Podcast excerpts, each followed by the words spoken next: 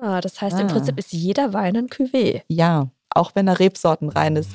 Du kannst mit dem Vollernter einen Weinberg ernten, der top gesunde Trauben hat. Wenn du die mit dem Vollernter holst, dann wird daraus ein Spitzenbombenwein werden, wenn ich danach keine Fehler mehr mache, natürlich. Das ist voll das gute Wissen, dass man so droppen kann im Ja. Restaurant. Also, oh, ich schmecke Das hier stimmt. Vanille, das Ja. muss im Holzfass gewesen sein.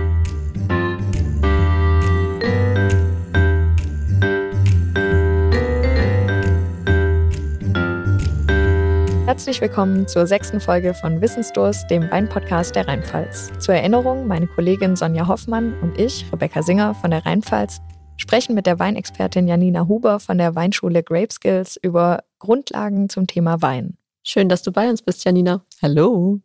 Ja, Janina war ja übrigens auch mal pfälzische und sogar deutsche Weinkönigin und das ist perfekt, weil sie uns deswegen wunderbar die ganzen Fragen zum Thema Wein beantworten kann, mit denen wir sie löchern wollen. Und heute in der Folge soll es darum gehen, wie Wein eigentlich gemacht wird. Wir haben ihn jetzt probiert und wissen ganz viel darüber, wie Wein schmecken kann, aber wie er gemacht wird, darüber haben wir bisher noch nicht gesprochen. Ja, und das finde ich persönlich super, super wichtig. Ihr wisst jetzt wirklich schon einiges. Ihr könnt mit dem Produkt umgehen. Und jetzt schauen wir mal so ein bisschen, wo kommt er eigentlich her? Denn dann versteht man auch noch viel besser, warum sind Weine eigentlich so, wie sie sind. Da wollte ich euch jetzt mal zuerst fragen, wenn ihr so zum Beispiel im Weinberg spazieren seid, gibt es da irgendwelche Dinge, wo ihr sagt, so, ah, warum machen die das eigentlich? Ich muss sagen, ich bin da manchmal ein bisschen stolz, wenn ich Sachen weiß. also ich bin kürzlich irgendwann spazieren gegangen und habe dann gesehen, dass da die manche Triebe halt schon abgeschnitten waren und Mhm. auch teilweise schon rausgezogen, aber manchmal hingen die auch einfach noch so drin. Also an den einzelnen Rebstöcken Ja. sind ja oben so Triebe dran und dann äh, habe ich gesehen, dass da manche schon abgeschnitten waren. Konnte dann irgendjemandem erzählen, dass jetzt als nächstes der Schritt quasi kommt, die dann rauszuziehen, weil die dann quasi nur sich auf eine bestimmte Anzahl an äh, Trieben, Trieben. konzentrieren. Genau. Super gut, genau. Also du warst im Winter spazieren. Äh, Es ne? war Winter, richtig. genau, du hast quasi einen Arbeitsschritt des Rebschnitts nachvollziehen können. Genau, wo man eben die alten Triebe entfernt und nur noch auf einen Trieb sich konzentriert. Ganz ist das immer gesagt. ein Trieb pro Rebstock oder sind das nicht? Ich, manchmal sehe ich Okay. zwei, oder? Ja, genau, es können auch zwei sein. Das hat was damit zu tun. Ihr müsst euch vorstellen, der Trieb ähm, hat eine gewisse Länge und an dieser Länge sind ja immer so kleine Knubbel. Wisst ihr das? Also der ist ja nicht glatt, sondern sind so kleine Knubbel. Ja, ja, das Ah. sieht man ja. Genau, aus jedem dieser kleinen Knubbel wächst ein neuer Trieb. An jedem neuen Trieb entsteht eine Traube. Das heißt, wenn ich als Winzerin draußen im Weinberg bin und den zurechtschneide während des Rebschnitts, kann ich schauen, okay, wie viele von diesen Knubbeln, man sagt dazu Augen in Fachsprache, Das habe ich auch schon gehört, ja, tatsächlich. ja, wie viele, ich sage immer Knubbel, weil das verstehen die Leute. wie viele davon möchte ich denn dran lassen? Denn das wird bestimmen, wie viel Trauben später der Rebstock wahrscheinlich produziert und wie hoch mein Ertrag sein wird. Und wenn dann zwei Triebe noch da sind, dann lasse ich eben einen etwas höheren Ertrag zu. Wenn es nur einer ist und der ist dann vielleicht noch ziemlich kurz, dann ist es eher ein geringerer Ertrag. Blöde Frage, sind nicht mehr Trauben immer besser? Ja, für die äh, Menge natürlich kannst du mehr verkaufen, aber für die Qualität kann das ein Problem sein. Und wir mischen hier jetzt schon viel rein, aber ist halt so. Ähm, es ist auch gesetzlich reguliert, wie viel man ernten darf. Man Oh, darf nicht wirklich? einfach, ja, ja. Was hier nicht alles reguliert ist. Ja, es ist reguliert. Warum? Weil natürlich auch der Weinmarkt reguliert werden muss. Wir wollen Überproduktion vermeiden, weil das den Preis nach unten drücken würde. Und deswegen gibt es Mengenregulierungen, auch um die Qualität ein bisschen zu schützen. Verstehe ich, ja. Okay. Neue Info. Muss man erstmal verarbeiten. jetzt sind wir auch direkt voll in das Thema Weinbau eingestiegen. Ne? Sonja, gibt es denn bei dir noch was, wenn du sagst, so im Wingert bin ich unterwegs und ich sehe was Komisches? Naja, richtig komisch ist es nicht. Man weiß ja in etwa, womit es zusammenhängt, aber diese kleinen Kapseln, die da in den Ah, ja. drin hängen, ne, die sind so einem Rostrot. Mhm. Ähm, äh, vielleicht kannst du noch mal für alle, die es nicht wissen, erklären, was da genau dahinter steckt. Okay, genau. Nee, da hast du einen wichtigen Punkt angesprochen. Wir hatten ja jetzt eben mit Rebekkas Frage so den Winter. Da passiert eben der Rebschnitt. Man stellt so ein bisschen den Ertrag fürs nächste Jahr ein. Sobald dann irgendwann an diesem Trieb aus diesen kleinen Knubbeln Triebe entstehen, neue und man grüne Teile an der Rebe hat, kommen auch die Schädlinge ins Spiel, die sich da irgendwie bereichern möchten. Und was du gesagt hast, das sind die sogenannten Pheromonfallen. Die enthalten Lockstoffe, die den Traubenwickler davon abhalten, sein Weibchen zu finden. Das heißt, die können sich dann nicht mehr vermehren. Das sind eben Schädlinge, die sonst die grünen Teile der Rebe befallen würden und zerstören würden. Und deswegen sind die super wertvoll, diese kleinen Ampullen. Da braucht man dann nämlich kein Pestizid einsetzen, sondern kann eben einfach nur mit Pheromonen verhindern, dass dieser Schädling sich ausbreitet. Und das ist ein wichtiges Thema. Sobald im Weinberg irgendwie was da ist, was wächst, muss ich es beschützen. Das heißt, Pflanzenschutz kann in solchen Formen passieren mit Pheromonen, aber natürlich auch ein bisschen mit Spritzmitteln. Da kommen wir nicht außen rum. Ähm, ist ein ganz, ganz wichtiges Thema über die Sommermonate draußen im Weinberg.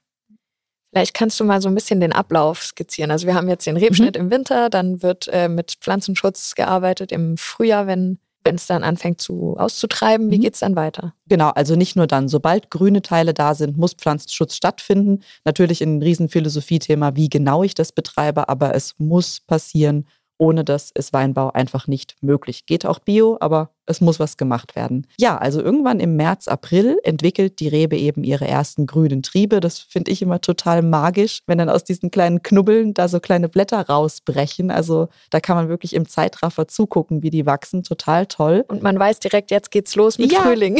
Ja, es gibt einem ein richtig gutes Gefühl. Genau, und dann ist der nächste wichtige Schritt in der Entwicklung des Rebstocks die Blüte. An den Trieben entstehen dann kleine Blütenstände, man kann auch Gescheine dazu sagen. Und diese Rebblüte, die findet irgendwann so im Mai roundabout statt. Und wenn die erfolgreich ist, also wenn diese Blüten, die da im Weinberg blühen, das riecht man auch, das riecht so ein bisschen süßlich, befruchtet werden, entstehen daraus Trauben. Also irgendwann ab Ende Mai, Anfang Juni haben wir draußen im Weinberg dann auch Trauben. Die sind am Anfang mini, mini klein, man sagt Schrotkornstadium und so sehen die auch aus. Und die verändern sich ja dann im Laufe der Reifephase. Was passiert? Die lagern Wasser ein, ja, wenn es regnet. Und ähm, die werden eben immer größer, entwickeln Aromen, die lagern Zucker ein. Photosynthese ist da das Stichwort. Ja, also in die Trauben wird Zucker eingelagert, bis eben die Trauben dann irgendwann reif sind und wir sie hoffentlich im September, früher war es auch noch im Oktober, heutzutage manchmal schon im August ernten können. Man sagt ja voll oft lesen, also die ist, ist dann die Lese und ja. die, es wird gelesen und so. Warum heißt das nicht ernten? Könntest auch ernten sagen. Ich glaube, das Wort lesen kommt daher, dass man eine Auslese der besten Trauben macht. Also, dass man wirklich schaut, dass man nur gesundes Lesematerial mit reinnimmt und schöne reife Trauben. Deswegen vom Auslesen kommt das mit dem Lesen. Ist es dann das Lesen mit der Hand gemeint vorrangig? Ja, gut, wir sagen halt Weinlese. Ne? Von daher ist der ganze Vorgang irgendwie damit gemeint, eigentlich schon das mit der Hand, aber natürlich gibt es auch Vollernter und man kann auch sagen, ich lese heute mit dem Vollernter. Das ist vom Sprachgebrauch her, zumindest in der Pfalz, absolut erlaubt. Es gibt ja mittlerweile aber auch beides. Ne? Also man sieht die Vollernter, man sieht mhm. aber auch die Winzer, die wirklich jede Traube von Hand lesen. Gibt es da einen Unterschied und wenn ja, Warum macht man das heute noch? ja, genau. Das ist auch sowas, was auf der Hand liegt, was man dann halt einfach sieht, weil dann einfach viel los ist im Weinberg ich sag mal, du kannst auf beide, auf beiden Methoden zu einem guten oder zu einem schlechten Wein kommen. Du kannst mit der Hand ernten und dabei nicht sorgfältig vorgehen und schlechtes Traubenmaterial haben, dann wird da auch kein guter Wein draus werden. Du kannst auf der anderen Seite mit dem Vollernter einen Weinberg ernten, der top gesunde Trauben hat, ja, also keine Fäulnis oder so. Wenn du die mit dem Vollernter holst, dann wird daraus ein Spitzenbombenwein werden, wenn ich danach keine Fehler mehr mache, natürlich. Ja, aber das Potenzial ist dann da. Der Vollernter hat die, den riesengroßen Vorteil, dass ich zu jeder Uhrzeit ernten kann, weil das nur eine Person ist und jemand, der die Trauben entgegennehmen muss. Also deutlich weniger Personal gebraucht wird. Die fahren auch wirklich rund um die Uhr zum Teil, ähm, wenn Hochphase ist. Du kannst dadurch Trauben ernten, wenn es kühl ist, was für die Aromaausprägung sehr interessant sein kann. Du bist eben effizient. Die Handlese hat vor allem bei hochwertigen Qualitäten den Vorteil, dass ich wirklich jede Beere angucke ja, und die ganz schlechten, die lasse ich eben draußen im Weinberg und die kommen dann nicht ins Weingut. Und dadurch kann ich natürlich schon selektiv vorgehen und dadurch potenziell meine Qualität steigern. Aber ich muss es halt auch richtig machen. Mhm. Grundsätzlich ist beides okay. Was sind denn schlechte Trauben? Du hast gerade schon angesprochen, Fäulnis. Kannst du da noch mhm. weitere Kriterien nennen? Ja, also es gibt eben verschiedene, ähm, verschiedene Krankheiten, also Pilzkrankheiten, die die Trauben befallen können. Das sieht man dann auch. Die verfärben sich, die werden so lila und dann möchtest du die auch nicht mehr irgendwie in deiner Nähe haben. Die möchtest du nicht essen. Die riechen dann auch schon nach Essig, weil meistens dann schon ähm, Essig gebildet worden ist. Wirklich nicht schön. Das wäre so das, was auf der Hand liegt. Deswegen muss man eben auch spritzen, um das ein bisschen einzudämmen. Das ist ganz wichtig. Ähm, das ist das eine Thema. Manchmal ist es aber auch so, dass es Jahre gibt, wo durch extreme Trockenheit oder extreme Hitze sich die Trauben einfach nicht perfekt entwickeln können. Und auch dann wirst du sehen, dass die zu klein sind, noch zu hart sind, vielleicht bei roten Sorten die Farbe noch nicht schön in der Schale ausgebildet ist, dass die eben einfach Reifeprobleme haben, also nicht richtig reif werden. Und das ist immer blöd, weil das für die Qualität natürlich ein Problem ist. Jetzt sind wir in der Pfalz ja klimatisch recht gut gelegen und in den meisten Fällen kriegen wir doch genug gute Trauben zusammen. Müssen wir uns keine Sorgen machen. Und das, obwohl mit dem Vollernte geerntet wird. Genau. Man, man muss einfach nicht alle angucken, weil wenn es so viele verschiedene Möglichkeiten gibt, die da für schlechte Trauben sorgen, sorgen können, klingt das für mich ja schon so, als wäre das eigentlich schon ganz gut, die mal anzugucken. genau. Ja, also wenn du mit dem Vollernter hochwertig arbeiten willst, dann solltest du vielleicht vorher noch einmal kurz eine Sichtung machen, dass du durch den Weinberg einmal durchläufst. Und wenn da wirklich viel Fäulnis ist, musst du es vielleicht sogar mit der Hand vorher rausschneiden, wo sich Stimmt, dann das geht auch so rum, dann zuerst Genau. rausschneiden und dann. und dann okay. mit dem Vollernter. Also man muss da schon ähm, das kontrollieren, aber dann ist grundsätzlich der Vollernter eine gute Möglichkeit. Alles klar. Kannst du für uns noch mal kurz zusammenfassen, was im Weinberg alles passiert? Wir bleiben hier ein bisschen an der Oberfläche. Wenn es aber Fragen gibt, gerne äh, noch mal schicken. Wir nennen am Ende noch mal die E-Mail-Adresse. Ähm, aber vielleicht noch mal kurz zusammengefasst, was Ja. passiert im Weinberg? Ist natürlich ein super komplexes Thema, deswegen genau gerne her mit Fragen, wenn jemand da noch in die Tiefe gehen möchte. Kurz zusammengefasst, im Weinberg werden die Trauben gemacht und dabei kann einiges gut und einiges schlecht laufen und es ist eben die Aufgabe der Winzerinnen, dafür zu sorgen, dass es möglichst gut läuft. Ja, und dann äh, kommen ja die Trauben schon als nächstes irgendwie weiter. Die, man sieht dann immer diese großen Container im Weinberg, werden abtransportiert. Ja. Wo geht's dann hin? Genau, ja, die Trauben werden geerntet und landen dann eben im Weingut und auch dann gibt es wieder viele verschiedene Optionen, aber das, was mal am wichtigsten ist, dass sie in der Regel auf einer Presse landen und der Traubensaft aus den Trauben rausgepresst wird und aus diesem Traubensaft kann ich dann eben Wein machen. Da gibt es vorher noch andere Dinge, die man tun kann. Es kommt darauf an, was möchte ich denn machen? Einen Weißwein, einen Roséwein, einen Rotwein. Dann sind die Verarbeitungsschritte etwas unterschiedlich, aber ganz grob gesagt, Trauben kommen im Weingut an, werden abgepresst. Ich habe Traubensaft und diesen Traubensaft wiederum muss ich ja jetzt irgendwie in Wein verwandeln. Erinnert ihr euch noch an den Chemieunterricht in der Oh, Schule? Das ganz war das dunkel. beliebteste Referat bei allen. Jeder wollte Referat darüber halten. Über Weinvergärung oder wie? Über Oder? die alkoholische Gärung. Ah. Wein oder Bier, egal. genau, also das ist dann eigentlich der, der Schlüssel, wie dann aus dem Traubensaft Wein wird und auch, wo ganz viel Qualität nochmal entsteht, wenn diese Gärung einsetzt. Was bedeutet das? Man hat Hefezellen, die entweder dem Wein hinzugegeben werden oder die auch natürlich vorliegen. Sehr komplexes Thema, wie genau man das macht. Jedenfalls die Hefezellen, die verarbeiten dann den im Traubensaft enthaltenen Zucker zu Alkohol. Auch zu CO2, also Kohlensäure kommt auch raus, deswegen blubbert es immer in den Tanks. Ihr habt es vielleicht schon mal gesehen, da sind oben so Gärröhrchen drauf. Genau, also das ist dann eben das CO2 da rauskommt, das ist einfach normal bei der Gärung und vor allem entsteht dabei Alkohol. Das ist das, was uns ja dann auch interessiert. Und interessanterweise entstehen während der Gärung auch die Aromen des Weines. Ihr könnt mal an einem Traubensaft riechen, der riecht ja bei weitem nicht nach Wein. Nee. Ja, sobald er aus der Gärung rauskommt, riecht er auf einmal nach Wein. Das ist auch wieder ganz komplex, was genau da passiert, aber es ist so, wir brauchen die Gärung, um ein, ein weiniges Aroma zu kommen. Wie lange dauert denn so eine Gärung? Das ist unterschiedlich, das hängt ab von wie viel Zucker ist da, wie stark sind die Hefen in ihrem Job, ähm, wie ist die Umgebungstemperatur, aber ich würde mal sagen, roundabout zwei Wochen. Ja, also plus minus. Kann auch mal vier Wochen dauern, kann auch ganz lange dauern. Was passiert denn während der Gärung oder was kann man da noch machen, sage ich mal? Also Mhm. wird, steht es einfach dann in diesem Gärtank oder können, können die Winzerinnen da Einfluss nehmen? Ja, total. Also ganz, ganz, ganz, ganz wichtig. Ähm, dann gehe ich hier doch nochmal ins Detail, wenn du so fragst. Wir haben einen großen Faktor, das ist die Auswahl der Hefe. Und da unterscheiden wir erstmal zwischen sogenannten Reinzuchthefen, die kann ich mir kaufen ja, und gebe die dann eben hinzu, oder einer sogenannten Spontangärung. Das bedeutet, dass ich einfach Hefestämme, die in der Natur und im Weinkeller frei vorliegen, ihren Job machen lasse. Ist mit Risiko verbunden, weil ich nicht genau weiß, klappt's. Welcher Hefestamm setzt sich durch? Da gibt es unterschiedliche. Ähm, produziert aber natürlich auch spannendere Weine potenziell. Also das wären schon mal die zwei Sachen, dass ich mich entscheiden muss, was benutze ich da. Gibt es da eine Sache, die irgendwie häufiger gemacht wird? Die Reinzuchthefe natürlich. Dachte ich mir ja, schon, weil der meist, andere ho hohes Ja. Risiko hat. genau, genau, der meiste Wein soll dann doch relativ sicher erzeugt werden. Deswegen ist Reinzuchthefe da dann meistens das Mittel der Wahl, aber so ein bisschen spontan Gärung, sagt man, ähm, ist auf jeden Fall interessant. Danach geht es weiter. Während der Gärung entsteht auch Reaktionshitze, ganz normal. Und diese Reaktionshitze führt natürlich dazu, dass der ganze Tank sich immer erwärmt. Und da ist es ein ganz großer Faktor, wie sehr greife ich denn da ein? Wie sehr steuere ich die Temperatur?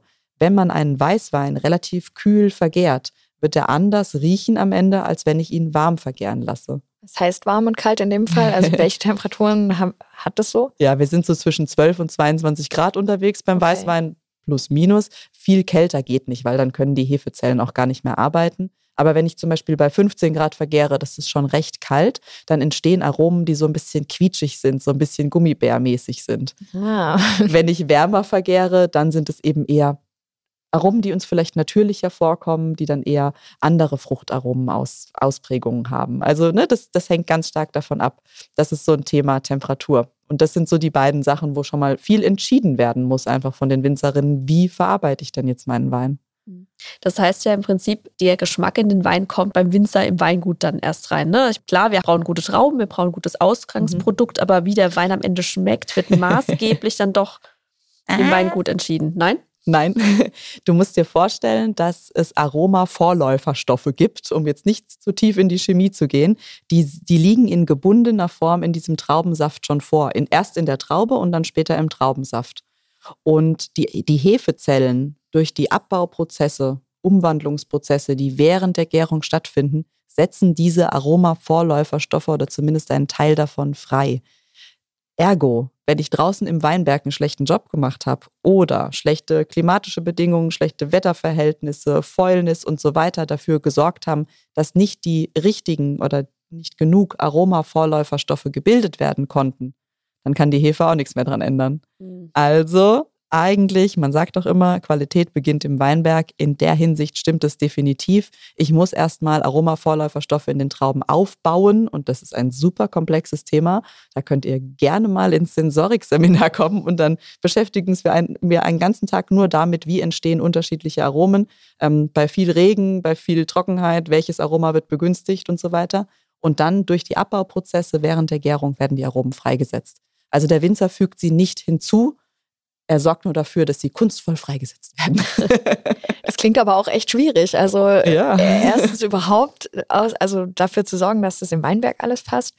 Und dann hat man ja schon noch Einflussmöglichkeiten, weil ich glaube, man kann auch einen richtig guten Wein bestimmt im Keller auch äh, zu einem schlechten machen oder andersrum. Total. Also nur gute Trauben reichen nicht. Du musst im Keller auch ordentlich arbeiten, zum Beispiel Sauberkeit. Ähm, bin ja mit einem Winzer verheiratet, kann man ruhig erzählen der kann sehr gut Boden putzen. das ist bestimmt praktisch. Das klingt wirklich sehr praktisch. Super, weil, weil er es halt seit seiner Ausbildung gewohnt ist, sauber zu machen. Und zwar eben Tanks und Böden vor allem. Also in Weingut, wo, wo es zu dreckig ist, das kann halt schwierig werden, weil dann einfach ähm, mikrobiell da irgendwie Verunreinigungen stattfinden können und dann Dinge im Wein entstehen, die man eigentlich nicht haben möchte. Also Sauberkeit ist mal ein A und O, wo man eben gekonnt mitarbeiten sollte. Wollt ihr auch was probieren eigentlich? Äh, unbedingt. Immer. Ja, ich, ich, ich, leite euch mal ein bisschen zur Verkostung, weil ich will euch noch ein anderes Thema zeigen, wo man dann als Winzerin entscheiden kann, in welche Richtung schubse ich denn den Wein. Und das werdet ihr sofort riechen, wenn ihr da jetzt eure Nase reinsteckt. Ich habe euch schon ich eingeschenkt. Ich bin sehr gespannt, was für ein Thema wir jetzt riechen. nee, ich dachte, ihr fragt so ein bisschen, wie wird Wein gemacht. Wir haben ja schon viel probiert jetzt im Podcast. Wir haben vor allem sehr fruchtige Weine probiert. Denkt an unsere Schorle-Folge, ja, mit diesem ja, spritzigen sehr, Riesling. So nach Apfel und so ja. Genau.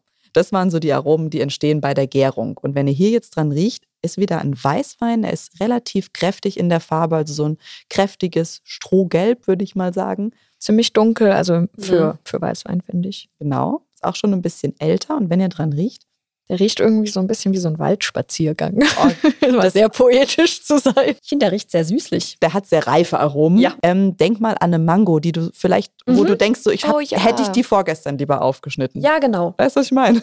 Ja, genau, das trifft's. Also der hat so ein exotisches Fruchtaroma, was aber sehr reif ist. Also mhm. Also gebe ich dir voll recht. Oder eine Ananas, die wirklich schon jetzt dann auch gegessen gehört. Genau. Ne, das spricht aber ja, vor allem mal dafür, dass die Trauben sehr so reif voll waren. voll reif, ja. Genau, aber das ist ja nichts Schlechtes. Und was Rebecca gesagt hat, äh, hat mich in mein Herz getroffen, weil genauso, genauso beschreibe ich super gern diese Aromen. Es riecht so ein bisschen wie wenn du an einem Baum vorbeiläufst, aus dem gerade so Harz austritt. Ja, genau. Ja. Ich wollte nicht sagen nach Holz, weil ich rieche das Holz nicht so richtig, aber ich, wenn man so irgendwie so draußen spazieren geht und es hat irgendwie so gerade geregnet oder so. Ja. Irgendwie so riecht es, keine Ahnung, so aus dem Ja. Boden raus oder ich. Ich Sehr bleibe gut. eher bei der vollreifen Mango. Okay, das ist auch gut. Das kommt, das kommt von der Traube, ja. Ja. Das ist so das, was wirklich im Weinberg entsteht. Was jetzt hier dazu kommt, ist eben dieses waldige, harzige, so ein bisschen was Kräuterwürziges. Man kann auch so ein bisschen in Richtung Kokos oder Bourbon-Vanille denken. Wenn ihr daran denkt, dass das Ja. vielleicht, ja, man, jeder hat unterschiedliche Kokos, das Wahrnehmungsstellen. Süßliches halt, ne? Das kann auch über die ja Kokos kommen. wieder. Auch Karamell könnte so ein ja, bisschen da stimmt. sein. Mhm. Ich habe jetzt ganz heimlich schon probiert Ja. und ich schmecke Karamell ein bisschen. Ja, Das, das passt. Ja, was ich, euch hier, lecker. was ich euch hier zeigen möchte mit dem Wein, ist, ähm, was passiert denn, wenn ein Wein die Gärung abgeschlossen hat? Es wurden diese Fruchtaromen gebildet, also hier unsere sehr reife Mango. Und man verarbeitet den Wein dann aber weiter und zwar in diesem Fall, indem man ihn in ein Holzfass legt. Ah, daher kommt der Wald. Daher kommt der Wald. ja, habt Wie ihr lange direkt war der gerochen? im Holzfass? Ich kann es dir nicht ganz genau sagen, aber klassischerweise, das hier ist ein Chardonnay. Natürlich aus der Pfalz, Jahrgang 2019, deswegen auch schon so ein kleines bisschen gereifter, aber das passt in der Regel gut, weil man dann auch das Holz gut wahrnehmen kann. Ähm, in der Regel hat man solche Weine irgendwie acht bis zwölf Monate im Holz, länger nicht. Also ein Okay. Weißwein selten länger als ein Jahr, meistens kürzer. Das wäre so Ich klassisch. finde das ganz spannend. Ich rieche und schmecke gar nichts, was ich mit Holz in Verbindung bringe. Mhm. Also hättest du mir jetzt nicht gesagt, dass der im Holz greift, dass ich wäre nicht drauf gekommen. Aber du konntest so dieses Kokos-Vanille-Thema nachvollziehen? Vanille total, ja. Die Vanille kommt aus dem Holzfass. Hm, Und das ist was, ähm, genau, man riecht ja nicht unbedingt Holz, Holz. Mhm. Es gibt schon Weine, die so nach Zedernholz oder so dann mal riechen. Oder was Gerade jetzt bei auch Rotwein habe ich das oft schon geschmeckt. Genau, das geht oft, dann wird ein anderes Holzfass verwendet. Ähm, reden wir mal kurz über das Thema Holz. Wenn der Wein seine Gärung beendet hat, habe ich eben die Option, ihn in einem Edelstahltank zu lassen. Dann wird er solche Aromen nicht abbekommen.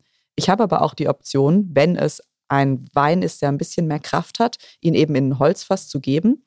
Diese Holzfässer wiederum wurden so verarbeitet, dass sie auf ihrer Innenseite auch Aromastoffe enthalten. Das hat was mit dem sogenannten Toasten zu tun. Man muss die Fässer über einen Toastet die Fässer ja. in einem Toast.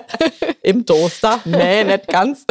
Nee, die Fässer müssen, während sie gebaut werden, über einem Feuer einmal geröstet werden. Das dient dazu, dass die Zellen vom Holz sich ausdehnen und dadurch werden die Fässer auch dicht. ne? Die wachsen dann so zusammen Okay. durch die Hitze. Und von dem Feuer kommen dann die Aromen. Genau. Spannend. Ja, weil dadurch wird die Innenseite vom Fass verbrannt. Und wenn zum Beispiel Lignin, ein Baustein, ein Baustein im Holz, bei einer gewissen Temperatur verbrennt, entsteht Vanillearoma. Das ist ja Spannend, verrückt. Ja? Und dann riecht es für dich gar nicht nach Holz, aber es riecht nach Vanille, weil Mhm. da auch Vanillin, so wäre eben die chemische Bezeichnung, ist. Ah, Ja? Also deswegen ist das voll okay und du musst nicht gleich sagen, ah, Holz, aber wenn du Vanille riechst, dann weißt du, es gibt keine Rebe, die in ihrer Traube irgendwie ähm, ja, Vanillearoma einlagert. Es muss vom Winzer durch ein Holzfass hinzugegeben worden Das ist sein. voll das gute Wissen, dass man so droppen kann im Ja. Restaurant. So, oh, ich schmecke Das hier stimmt. Vanille. Das Ja. muss im Holzfass gewesen sein. Alle Genau. sind beeindruckt. Also das sind ganz viele verschiedene Aromen und der hier zeigt es eben sehr schön. Ich finde es bei Weißweinen oft ein bisschen leichter rauszufinden. Rotweine werden ja fast immer in einem Holzfass gelagert. Das dient beim Rotwein dann nicht nur dazu, dass eben die Aromen dazukommen, sondern auch, dass Sauerstoff an den Wein drankommt. Das Holz ist natürlich sauerstoffdurchlässig durch seine Poren und dadurch werden die Tannine des Rotweines angenehmer. Also deswegen Rotwein ist immer im Holz und dann fällt es uns ein bisschen schwieriger, das so rauszuriechen. Beim Weißwein haben wir das nicht so oft und dann riecht man es auch sofort, da ist irgendwie was Irgendwas anders. Ne? anderes, ja. Genau, ja. Wie lange lagern denn diese Weine jetzt im Holzfass oder in Mhm. diesem Edelstahltank? Also wir haben ja gehört, die Gärung in etwa zwei Wochen. Wie lange dauert es im Fass? Genau, also Edelstahl hast du eigentlich alle Optionen. Du kannst, wenn du möchtest, in Wein dann auch nach vier Wochen vermarkten. Und das muss manchmal auch gemacht werden, wenn ein, eine große Supermarktkette sehr viele Paletten nachbestellt. Dann hast du eben Druck und dann werden manchmal Weine auch sehr jung schon abgefüllt. In der Regel werden die Weine des aktuellen Jahrgangs im darauffolgenden Frühjahr, so die normalen Weine, im darauffolgenden Frühjahr, Februar, März, so Also langsam abgefüllt. Also so maximal ein halbes Jahr Mhm. wäre so das Normale.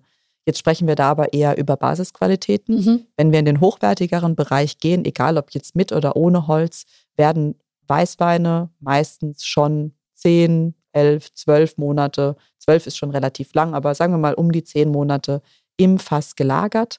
Warum? Ich kann den Weinen im Fass ähm, den Kontakt mit ihrer Hefe noch lassen. Ähm, wenn die Hefe alles vergoren hat, der Zucker ist weg, dann stirbt die zwar ab, aber auch die abgestorbenen Hefezellen haben noch einen positiven Einfluss auf den Wein. Und je länger ich das zulasse, diesen Kontakt, desto mehr kann der Wein davon eben auch profitieren. Und deswegen ist das bei hochwertigen Weinen schon ein Thema. Kann man sich aber nicht immer leisten, weil wenn der Handel im Frühjahr die Bestellungen aufgibt und du weißt, äh, die wollen den Kram jetzt haben, dann musst du ihn manchmal auch fertig machen. Bei Rotweinen ist es anders. Rotweine liegen auch gerne mal anderthalb Jahre oder noch länger im Holzfass und werden dann viel später erst abgefüllt. Die brauchen einfach mehr Reife. Also ist ein, auch wieder ein hochkomplexes Thema. Jetzt hast du gerade gesagt, fertig machen den Wein. Was mhm. passiert denn dann noch? Also wenn ich den im Holzfass oder im Edelstahltank ja. habe und der hat die bestimmte Reife, die ich haben möchte oder die jetzt halt sein muss, weil der Super. Handel, was passiert dann? Super Frage, genau. Ihr müsst euch vorstellen, in dem Keller sind ja ganz viele verschiedene Tanks, ganz viele verschiedene Fässer. Die kleinsten Fässer haben 225 Liter. Das reicht natürlich von der Menge her nicht, um dann irgendwie ein paar tausend Flaschen zu füllen. Deswegen muss man vor dem Füllen immer noch den Wein fertig machen. Was ich damit meine, ist vor allem, dass man küvettieren muss. Das heißt, man geht hin, nimmt sich die unterschiedlichen Tanks, zieht sich da eine Probe, macht sich eine ganz lange Reihe von Gläsern und versucht unterschiedliche Mischungsverhältnisse. Wie schmeckt es denn am besten? Und das macht man zum Beispiel auch bei einem ganz normalen Liter Wein. Das heißt nicht, dass der nur aus einem Tank kommt, sondern das sind vielleicht fünf Tanks, die verwendet wurden, um dann diesen Wein herzustellen. Ah, das heißt, ah. im Prinzip ist jeder Wein ein Cuvée. Ja, auch wenn er rebsortenrein ist, selbst wenn es eine ah. Einzellage ist, ja, selbst mhm. wenn das eine ganz tolle Lage ist und der Wein war aber in Fässern, dann war der ja nicht nur in einem Fass, weil das wäre ja viel zu wenig. Dann war der in zehn Fässern oder noch mehr. Wie groß ist denn so ein Fass? Ich kann mir das überhaupt nicht vorstellen. Das ist jetzt irgendwie doof. Wir aber müssen in den Keller. Müssen wir wirklich. Aber was ist denn so ein ganz großes Fass? Du, also es geht wie gesagt los bei 225 Liter. Das wären Barrix. Es gibt 500 Liter. Da war unser Weißwein hier drin. Die heißen Tonneau. Und dann geht es ähm, hoch. Es gibt in, in der Pfalz die Stückfässer. Die haben 1200 Liter. Das wäre so ein recht übliches Maß. Ich rede jetzt über Holzfässer nur. Ja, daran habe ich auch gedacht, genau. Genau, aber dann geht es hoch in die tausende Liter. Also das kann schon noch deutlich Holzfässer größer. mit tausenden ja, Litern? Ja, auch wow, mal 2000 okay. Liter ist auch möglich. Irgendwann wird es zu groß für ein Holzfass. Alles andere sind dann Edelstahltanks in der Regel.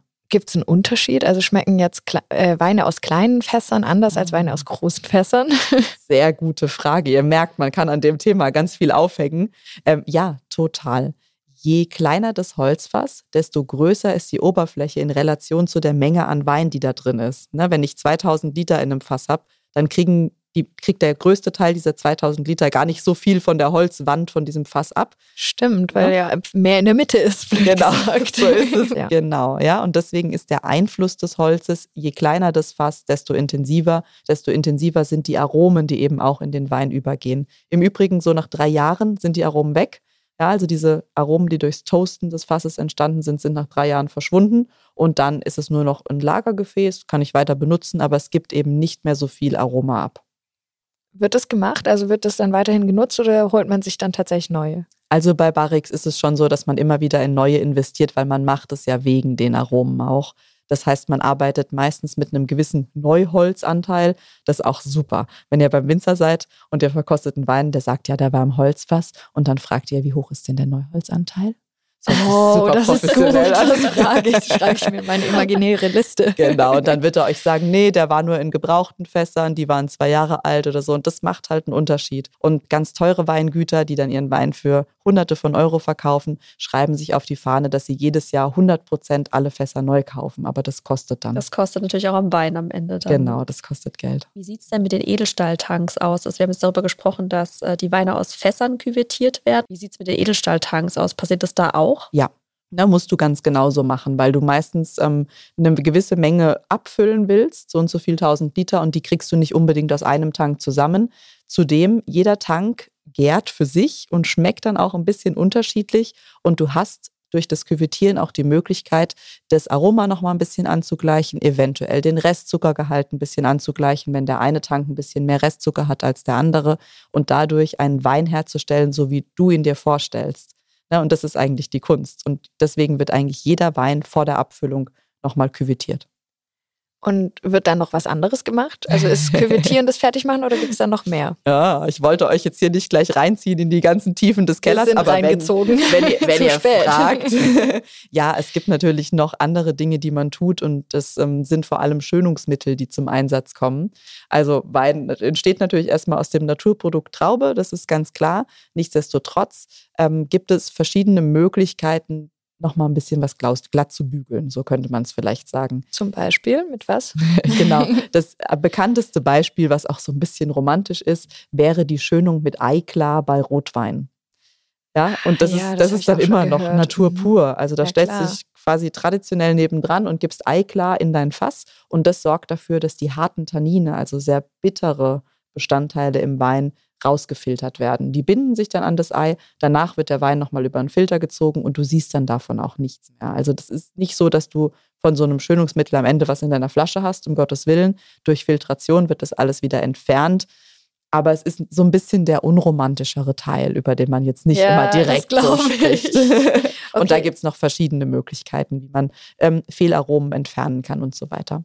Vielleicht noch ähm, was, was eben sehr technisch ist, ist Filtration generell. Das muss ja auch gemacht werden. Wann passiert das dann?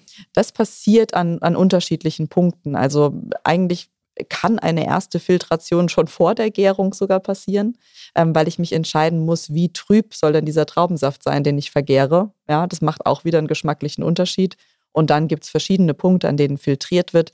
Am wichtigsten, sage ich jetzt mal, für das Endprodukt, was dann am nächsten am Konsumenten ist, ist die Filtration direkt vor der Füllung. Und hier wird meistens auch eine sogenannte Sterilfiltration gemacht, sodass eben auch wirklich mikrobielle Bestandteile, die im Nachhinein in der Flasche den Wein noch verändern könnten, rausgeholt werden. Also da gibt es verschiedene Punkte, wo man filtriert und das ist so der, der letzte Punkt und der ist auch sehr, sehr wichtig. Es gibt auch Weine, die sind unfiltriert. Viele Winzer, die naturnah arbeiten, versuchen möglichst wenig zu filtrieren, weil das immer ein physikalischer Prozess ist, der den Wein auch negativ beeinflussen könnte. Ähm, bei den allermeisten Weinen kommt man aber nicht ganz ohne aus. Also so ein bisschen muss das einfach sein. Ja. Ich habe noch eine Frage dazu, ähm, wann entschieden wird, dass jetzt fertig gemacht wird, sozusagen. Wir haben ja vorhin drüber geredet, dass es manchmal Druck von außen gibt, so, Ja. dass man schneller abfüllen muss. Ja. Aber wenn man jetzt mal keinen Druck von außen hat, wie entscheide ich denn, okay, jetzt ist er gut? Das ist Philosophie. Wie oft wird da probiert?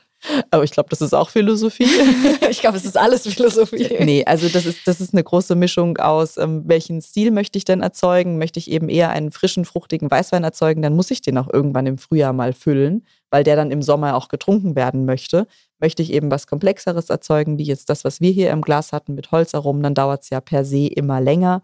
Und dann werde ich hingehen, immer mal wieder probieren. Meistens eben so, wenn ich weiß, okay, vielleicht habe ich bald wieder eine Füllung, die ansteht. Die meisten Weingüter haben keine eigene Füllanlage, sondern lassen einen Lohnfüller kommen oder auf anderem Wege. Das heißt, das muss auch terminlich geplant werden.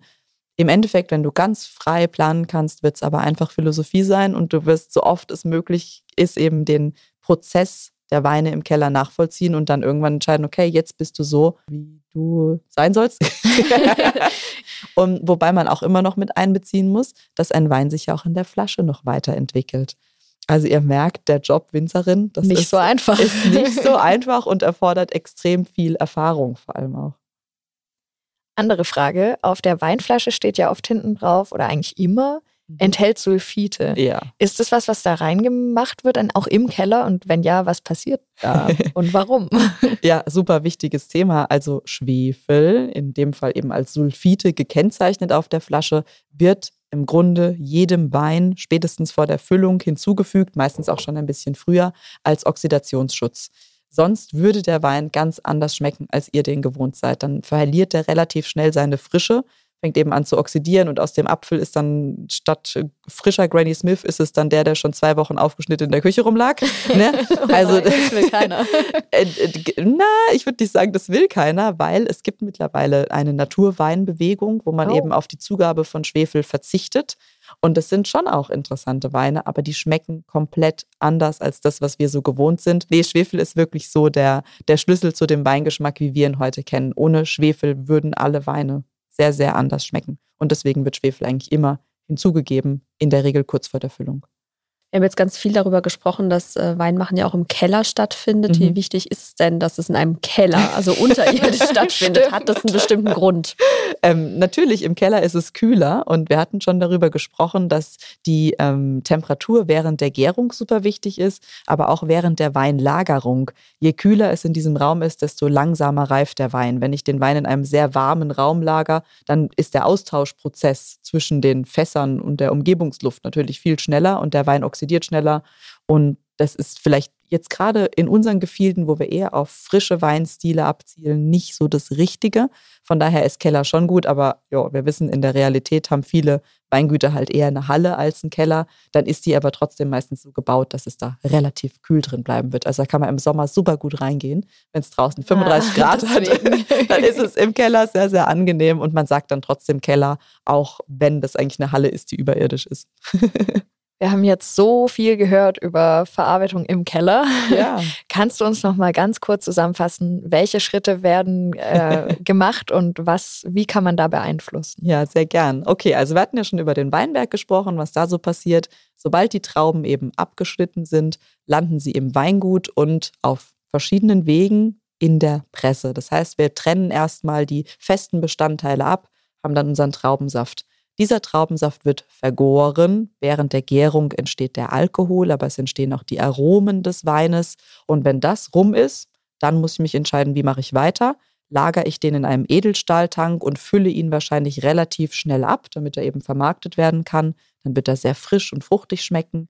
Oder lagere ich ihn vielleicht in einem Holzfass, so wie der Wein, den wir heute verkostet haben, dann schmeckt er anders, nach Wald, wie die Rebecca gesagt hat, was ich super finde. Und Vanille haben wir gelernt. Und Vanille. Und er wird aber auch viel längere Zeit im Weingut verbringen, bis er eben vermarktet werden kann. Und dann, kurz bevor der Wein abgefüllt werden soll, findet meistens noch eine Küvetierung statt oder eigentlich immer, weil ich ja eben bestimmen muss, wie soll der Wein final schmecken, welche unterschiedlichen Tanks kommen jetzt zusammen, um zum Beispiel meinen Liter Riesling zu machen. Auch der wird aus unterschiedlichen Tanks zusammen küvettiert. Genau, das wären so ganz, ganz grob die Verarbeitungsschritte, um zu einem Wein in einer Flasche zu kommen. Und jetzt bitte, jeder, der weiß, aber ich habe doch mal gehört, da war doch noch das, bitte, bitte gerne Fragen stellen, denn natürlich gibt es da noch tausend verschiedene Nuancen, was man noch machen könnte. Wir haben noch nicht darüber gesprochen, wie wird eigentlich Rotwein gemacht, denn der wird anders verarbeitet. Ist ein sehr komplexes Thema, aber wir haben einen groben Überblick geschaffen. Für mich stellt sich jetzt aber doch eine ganz wichtige Frage, die vielleicht auch durchaus naheliegend ist. Wenn ich jetzt daheim Traubensaft habe oder vielleicht auch neuen Wein, kann ich denn selber daheim, wenn ich den vielleicht ein Holzfass rumstehen habe und den Federweiser da reinbringen möchte, ähm, kann ich daheim selber Wein herstellen oder braucht es wirklich einen Winzer, äh, der ganz viele Dinge noch zugibt. Also natürlich schmeckt das besser, aber kann ich als Laie das daheim versuchen? Du hast den Schlüssel schon gesagt, der Geschmack, der wird unterschiedlich sein, aber rein die gesetzliche Definition von Wein ist, Wein wird aus Trauben hergestellt. Von daher, du könntest schon Wein herstellen. Du darfst sie natürlich nicht vermarkten. Dafür musst du wieder zugelassen sein. Das geht jetzt nicht so leicht. Aber ähm, ja, du könntest das machen. Wir haben ja aber auch gemerkt, dass da ganz viel Erfahrung dazu gehört. Ich würde es das mit den Zusätzen und so mal komplett rauslassen, weil davon ist es gar nicht so abhängig, aber die Erfahrung und das Equipment, dass du eben doch vielleicht zum Beispiel eine Filtrationsmöglichkeit zu Hause hast. Der Kaffeefilter könnte man versuchen, ist aber wahrscheinlich ein bisschen. Ja, mal ein gutes Experiment. ein bisschen langwierig. Genau, also ja, man kann das grundsätzlich auf jeden Fall versuchen, aber es wird nicht das Ergebnis bringen, was man sonst so gewohnt ist. Da sollte man sich drauf einstellen. Aber ich weiß, dass es solche Projekte gibt. Versuch ist es sicher wert. Genau, und Hauptsache man hat Spaß, denn das ist immer das Wichtigste, Spaß am Produkt. Ähm, auch wenn man jetzt hier ganz viel, haben wir drüber gesprochen, was wird da so gemacht, das ist manchmal ja auch wirklich ein bisschen nicht mehr so romantisch und so. Über all dem bitte nicht den Spaß verlieren. Das ist das Wichtigste. Ich glaube, das passiert uns nicht. und das ist, glaube ich, auch ein ganz gutes Schlusswort für diese Folge. Die war ja jetzt sehr inputlastig und wir haben ja gerade mal an der Oberfläche gekratzt. Also nochmal die herzliche Einladung an Sie, liebe Zuhörerinnen und Zuhörer. Falls Sie Fragen haben, falls Sie tiefer reingehen wollen, schreiben Sie uns an wissensdurst.rheinpfalz.de eine E-Mail und wir beantworten die Fragen dann in der letzten Folge. Bis zum nächsten Mal. Das war die sechste Folge von Wissensdurst, dem Wein-Podcast der Rheinpfalz. Wenn ihr auch Fragen rund um das Thema Wein oder zu dieser Folge habt, wie immer gerne per Mail an wissensdurst.rheinpfalz.de oder über Spotify könnt ihr eure Fragen direkt bei der Folgenübersicht dazu schreiben. Wir sammeln die Fragen und beantworten sie in der Sonderfolge mit unserer Weinexpertin Janina Huber. Weitere Artikel und Infos zum Podcast und rund um das Thema Wein findet ihr unter www.rheinpfalz.de-wein. Und wenn euch dieser Podcast gefällt, abonniert unseren Kanal und lasst uns eine gute Bewertung da.